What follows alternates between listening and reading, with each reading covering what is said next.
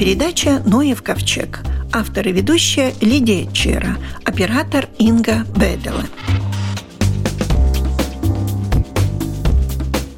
Организация Объединенных Наций в 2013 году объявила 3 марта Днем дикой природы. Из послания восьмого генерального секретаря ООН Пан Гимуна.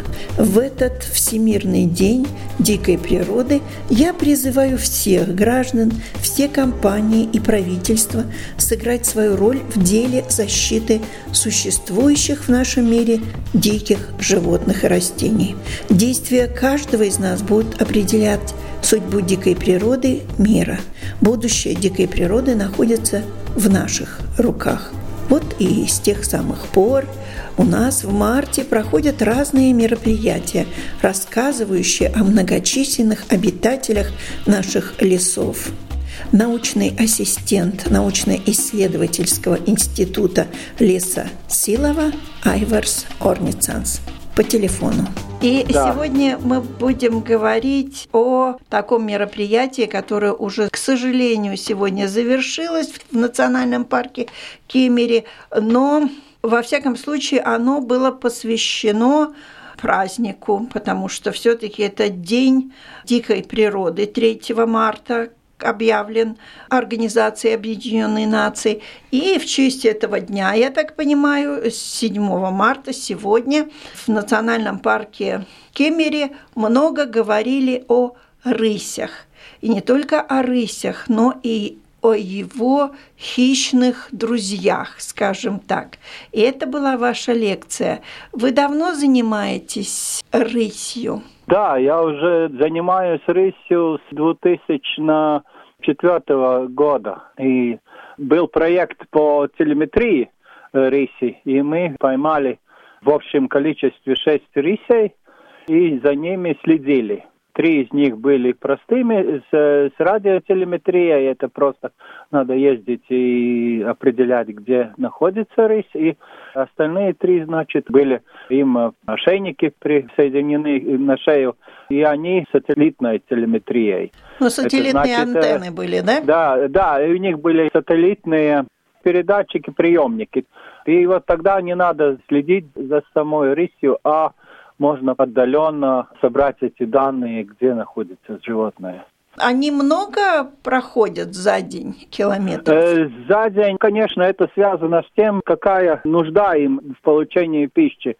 Но э, они за день э, иногда проходят больше, чем 20 километров, даже до 60 километров могут пройти.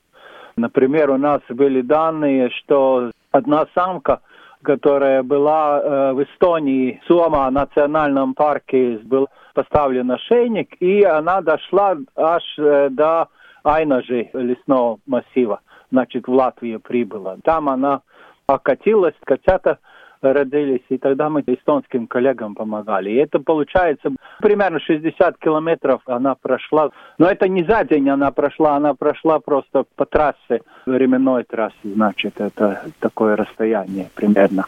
Но она так же, как и кошки, имеют много котят за раз? Нет, у риси может быть до четырех котят. Но мы в своих исследованиях, как раз у нас была одна самка, которая по радиотелеметрии была, у нее было самое большое количество три котята. Один год было два котенка, второй год было три котенка, но это два года, которые мы за ней следили. Такие данные мы могли получить, потому что мы в то время, когда она катилась, проверили ее логово, где были еще котята. И, конечно, мы оставили все как было, только для того, чтобы следить, пересчитать и проверить, какое соотношение полов у котят и, какое вес примерный и время, когда родились котята. Она, когда пришла, она не отказалась от своего потомства? Э, нет, у э, рыси это маловероятно, но потому что она, в отличие даже от волчицы, она защищает своих котят были данные у норвежских коллег, которые, значит, один человек подходил к кошке, рысе, и она защищала котят. Так что мы, когда эти логово осматривали, тогда мы были два-три человека.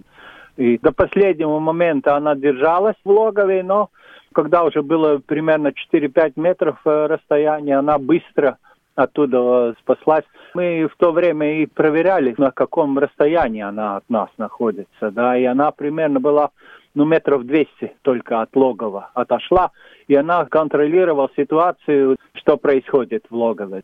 Мы, конечно, много там не трогали котят. Потом мы и проверили, что этих котят она перенесла на более выгодное место, там, где мы не были. Так что все котята выжили. Там не было наших побоев никаких. Уже хорошо. Да, а да. Рысь устраивает логово на земле, на дереве? Логово э, рыси строят обычно, если есть где-то павшие деревья, ну, например, ель, образуется такая место с павшими елями, и вот она там устраивает свое логово, потому что ему очень трудно подойти. И это логово обычно получается так, как крепость. С одной или с двух сторон она очень хорошо защищена, потому что она строится близко к корневой системе там, где упавшие деревья. И тогда она получается, что с той стороны никто не подойдет, никто не подкопается. А с боков, значит, она все контролирует ситуацию. И это одно место, и она может в старых кучах древесину или какие-то ветки, большие кучи, и тогда она в них может тоже образовать. Или неглубокие ямы, норы. Волки строят сами, поглубже углубляют норы, а рысь не углубляет, она использует. Может, старые бобриные норы использует, которые уже покинуты. Но так в основном она где деревьев упавшие много. То, что связано с мифами о том, что рысь, значит, живет на деревьях и нападает с деревьев, это неверно. В том, что... Это легенда. Рысь, да, это легенда. Э, рысь спасается, причем э, обычно спасается молодая рысь только на дереве. Это для нее спасение. А так обычно она не использует. Если она использует, то какие-то согнутые деревья или, или павшие, чтобы свысока можно было просматривать площадь. Но нападение она обычно использует подкрадывание. Это метод ее охоты, не такое нападение с, с дерева такой ее метод охоты. Она такой настоящий хищник, она питается только мясом, да? Да, обычно рысь в Латвии и в Эстонии есть данные, что главная ее пища – это косуля. И, конечно, если есть возможность, она и э, нападает на зайца, но в наших государствах основная пища все же это косуля и она подкрадывается к ней, и тогда ее одним быстрым укусом обезвреживает. И она кормится обычно тоже один-два дня этой э, добычи своей, значит, да. добычу свою, да. И она обычно не кормится как волк, который какой-то падалью может кормиться. Она обычно старается все же кормиться свежим мясом. Ну, бывает, у нас были случаи, когда мы проверяем и содержимое желудка. Это у нас получается по мониторингу, что охотники, которые мы собираем данных с этих рысей, да, и мы собираем данные и по тому, что в желудках. И бывали случаи, когда животное уже ослабело, тогда они используют разные, были куриные какие-то ноги, это близ каких-то ферм куриных. И был случай... Задирали, да, да кур? Да, да, да, но это уже когда она уже обессилевшая, она уже никак по-другому не может э, получить корм, тогда она приходит к такому методу, что она кормится уже тем, что попадется. Информационное мероприятие в национальном парке Кемере уже завершилось, но называлось оно «Рысь и его хищные друзья». А какие друзья у рыси? Тут уже это по-человеческому получается друзья. Э, они все же для рыси конкуренты. Самый главный конкурент это волк, причем он может напасть на рысь. Но если один волк, то ему трудно противостоять рыси. Но обычно волки охотятся стаей, и стая уже для рыси это уже опасность. Но друзья, они получаются в таком отношении, что они как бы дружат в одном фронте. Это значит, они охотятся на косулю, например, или на молодых э, оленей. Вроде по-человечески получается такая дружественная армия, которая нападает на эти в таком отношении. Да. Оба хищники, скажем так. О, да, они, да, как хищники такая, это дружина, так надо было, наверное, правильнее сказать. Не друзья, а дружина, да. А по какому поводу может волк напасть на рысь? Это в хищном мире очень популярный метод того, что они все же конкуренты, и он конкурирует на пищу. И у них похожая кормовая база. Волк, конечно, больше кормится и оленями, и кабаном может кормиться, и рысь тоже немного оленями молодыми или кабанами, но на крупного индивидуума они не могут напасть. Потому они, получаются, все же конкуренты, и она отнимает. Бывали случаи, когда рысь косулю зажала, но волки находились вблизи, и они отнимают у рыси. И они стараются, конечно, убрать лишних конкурентов, потому опасность для рыси стоит всегда, чтобы вблизи не находились волки. Но рыси все равно хорошо чувствуют себя в наших лесах. Да, в латвийских лесах они хорошо себя чувствуют, причем это животное, которое более связано с лесом, чем волк. Она занимает большие лесные массивы, но может и переходить с одного массива леса в другой. Причем она может пересекать расстояние даже более чем километр одного массива в другой. Но это по нужде, потому что они занимают какую-то территорию, причем эта территория довольно крупная. Мы исследовали, что Латвия это примерно 500-600 квадратных километров. Если так э, мерить, это примерно 20 на 25 километров такая территория. Но причем э, не обязательно получается для одного животного такая территория. Они в одной территории может жить, значит, самка и самец. Причем эти территории пересекаются, не обязательно они одинаковые по площади. И территории пересекаются в осеннее время, когда у них гон, тогда они заходят в чужую территорию чтобы встретиться с самкой. Это связано с самцами. Самки тоже не э, пересекаются территорией, но они довольно тогда защищают свой молодняк от других. В Латвии рыси чувствуют себя, конечно, хорошо. По нашим данным, популяция более-менее стабильная. Последние годы мы уже начали думать о состоянии в таком отношении, что в этом году уменьшен лимит охоты на рысь прошлые годы был лимит примерно 120-40 животных, но в этом году лимит на рысь стал только 100 индивидуумов, и причем сократился и сезон охоты на них. Он только с 1 января по конец марта. Так что не стоит беспокоиться. Рыси, она благоприятное состояние у нас в Латвии. Спасибо. У нашего микрофона был научный ассистент Государственного научного института Силова Айвар Орницанс.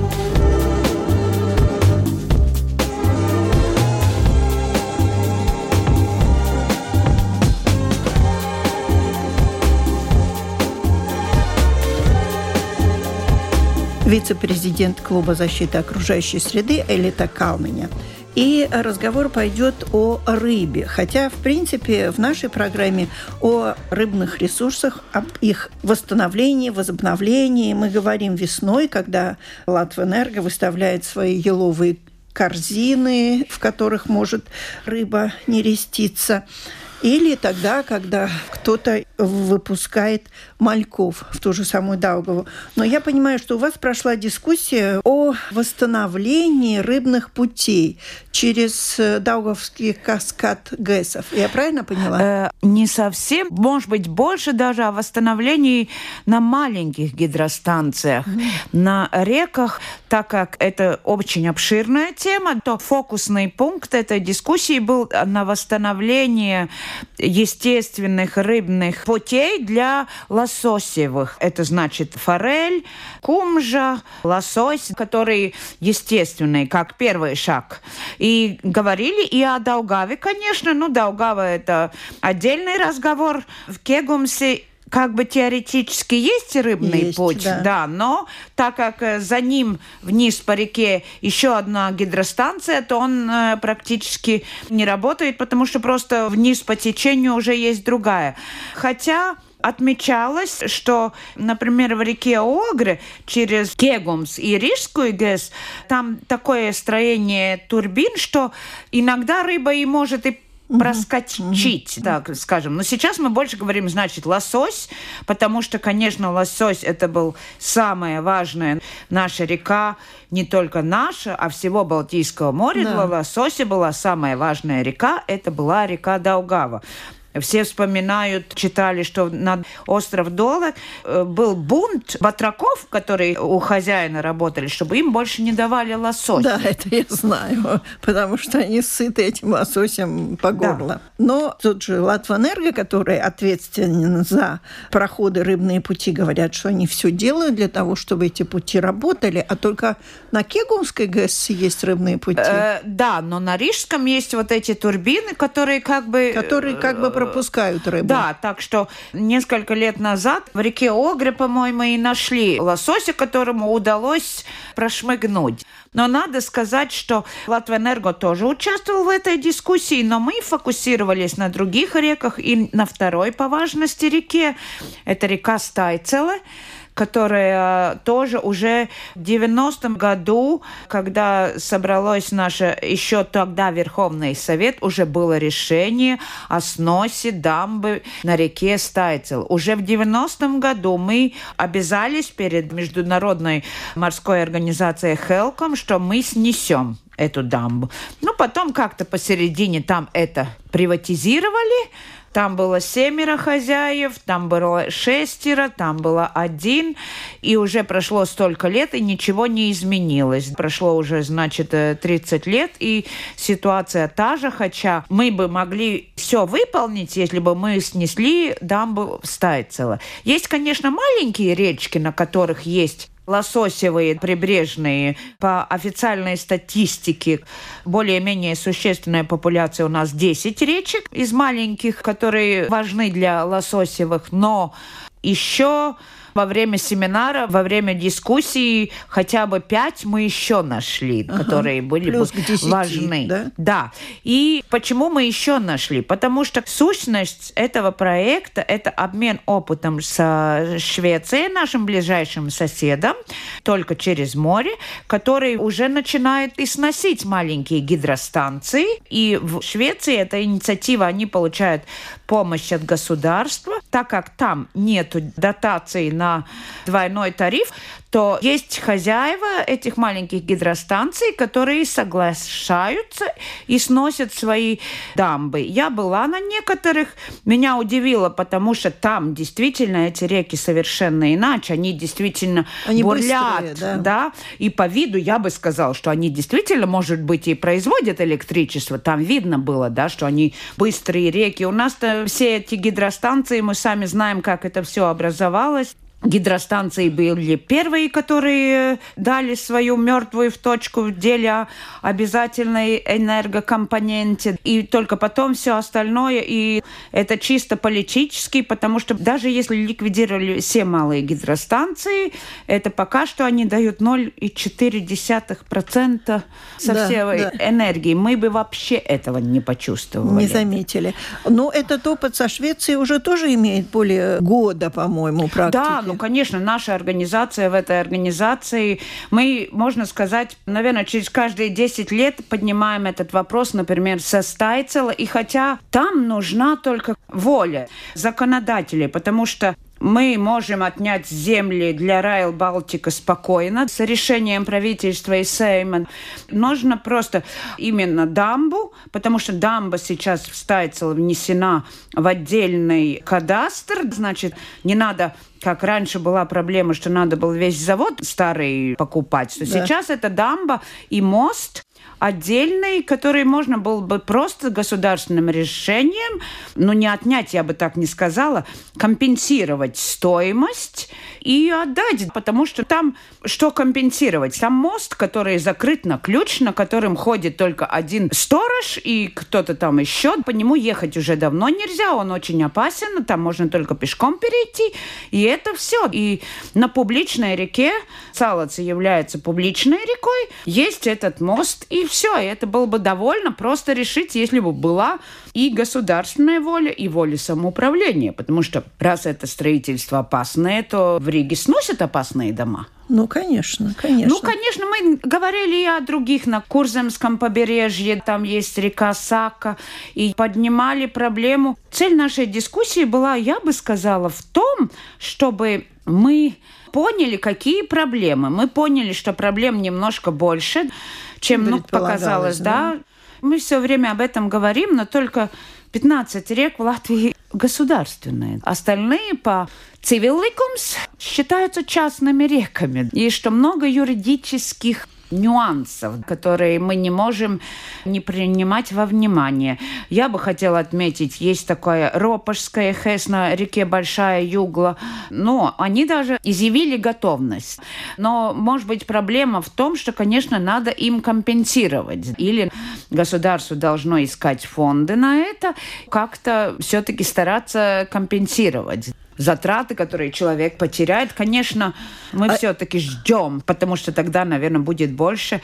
Решение правительства, наконец, как-никак все партии обещали, что они отменят Двойной тариф, да? Да. А он да. до сих пор существует? Он до сих пор существует. Еще самое странное, что все малые гидростанции построены до 2004 года, и тогда им давали его двойной тариф на 7 лет. Они как-то все получили? Нет, они продлили. И без какой общественное обсуждение и так далее. Как они продлили эти решения, не ясно. В общем, все остается. Вы подняли вопрос, а дальше уже будем... Ну, дальше мы все-таки постараемся работать именно на международном уровне, потому что, как мы видим, в нашем государстве, если с Европы кто-то скажет, то, наверное, движение будет. К сожалению, у нас так, особенно в природоохранной сфере, Потому что если снести дамбу, то это не будет только что рыба. Там восстановится вся река. Это целая экосистема, которая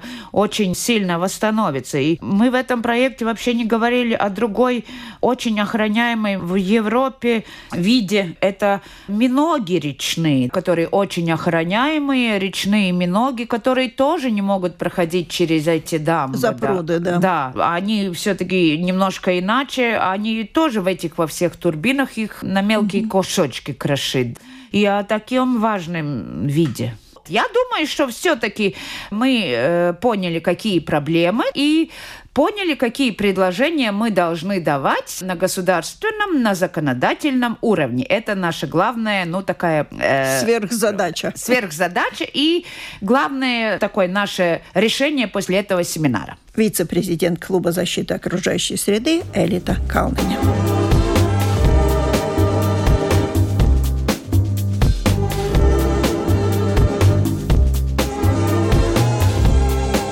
Уже какое-то время в Музее природы действует выставка, которая продлится до марта месяца, и о ней расскажет сотрудник музея Диана Мейера.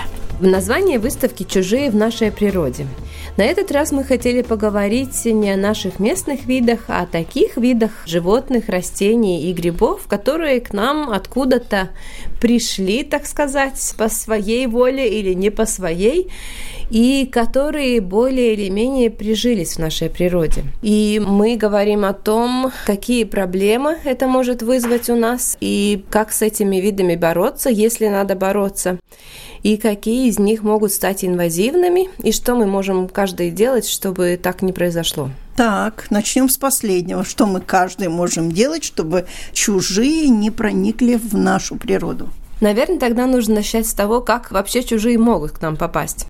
Если говорить о натуральных, так сказать, естественных путях проникновения или изменения ареалов видов, то это, конечно же, происходит само по себе тоже. Меняется климат, меняются обстоятельства, какие-то виды, ну, скажем, у нас становится теплее, и что-то с юга приходит к нам. Постепенно. Да, и так далее. Но очень часто в этом все-таки виновен человек – ну, скажем, привозит какое-то растение, сажает к себе в сад, семена попадают вне огорода и может начаться. Не всегда, конечно. Или с тем же самым саженцем, который привезли, привезли какую-то вот э, улитку, слизня привезли, а вот ему у нас понравился, он начинает распространяться. Вот-вот-вот, Или... испанский слизень напоминает. Да, да, да, да, да, это как раз о нем. Или еще, скажем, в аквариуме была маленькая черепашка красноухая, вот она выросла через несколько лет, стала слишком большая, что с ней сделать? Вот не понравилось, а давай выпустим. Выпускают на природу, и опять то же самое начинается. Новый агрессивный вид уже прижился. Это не всегда так происходит, потому что у этого животного, которое выпустили на природу, не местного, у него несколько вариантов. Один вариант он не выживет, да. он не умеет жить в нашей природе, у него есть какие-то натуральные, скажем, враги или зима, тот же климат, и он не приживается. Второй вариант, он приживается, но не размножается. И третий вариант, э, он начинает размножаться, и у него все очень хорошо, и со временем начинает стеснить местные виды или нарушать баланс в экосистеме, что опять вредит местным видам. Но вам, как микологу, больше всего, наверное, болит голова о грибах, потому что споры грибов привести очень легко, даже не зная этого. Да, их даже не надо перевозить, они, в принципе, летают в воздухе. Да, так или что... цепляются за подошву. Да, это тоже. Грибы довольно трудно сказать, вот какие у нас чужеземные, это еще мы можем сказать, если они большие, такие, которые легко заметить. А вот какие из них инвазивные, потому что не все чужеземные виды становятся инвазивными. Чужеземные это просто виды, которые к нам прибыли, так сказать, из других мест, а инвазивные это уже те, которые как-то воздействуют плохо на нашу природу в таком более большом масштабе. Так что с грибами это очень-очень сложно измерить, потому что мы уже почти инвазивным считаем вот этот боровик золотистый, который очень хороший ситопный гриб, который растет в большом количестве. Но если мы думаем логически, то получается, что если его так много, то на корнях деревьев не остается места для наших местных видов. Но измерить это, в принципе, невозможно на данный момент. Но я так понимаю, что в будущем это будет возможно. Ну, то наверное. есть мы заметим. Да, если будет с чем сравнить, потому что мониторинга как такового у нас нет, но грибники, наверное, заметят. Мы говорили о грибах, говорили о слизне, о больших млекопитающих. Вот шакал, например, является уже угрозой или нет? Нет, пока не является у нас угрозой, потому что его только пару раз заметили в Латвии. И пока не похоже, что он вытесняет какие-то местные виды. Но есть у нас другой пример. У нас есть, например, американская норка. Когда-то в Латвии и вообще в Европе жила европейская норка, но как на, на природу попала ее родственница американская норка, которую выпустили волей-неволей из питомников, она вытеснила местные виды. В принципе, сейчас европейская норка уже считается практически уже вымершей. У нас да, в Латвии, редкостью большой. Да. А как они отличаются? Европейскую и американскую норку можно различить по размерам, но если они не стоят рядом, то по мордочке можно различить, потому что у европейской норки белый подбородок и белая верхняя губа, а у американской только подбородок беленький.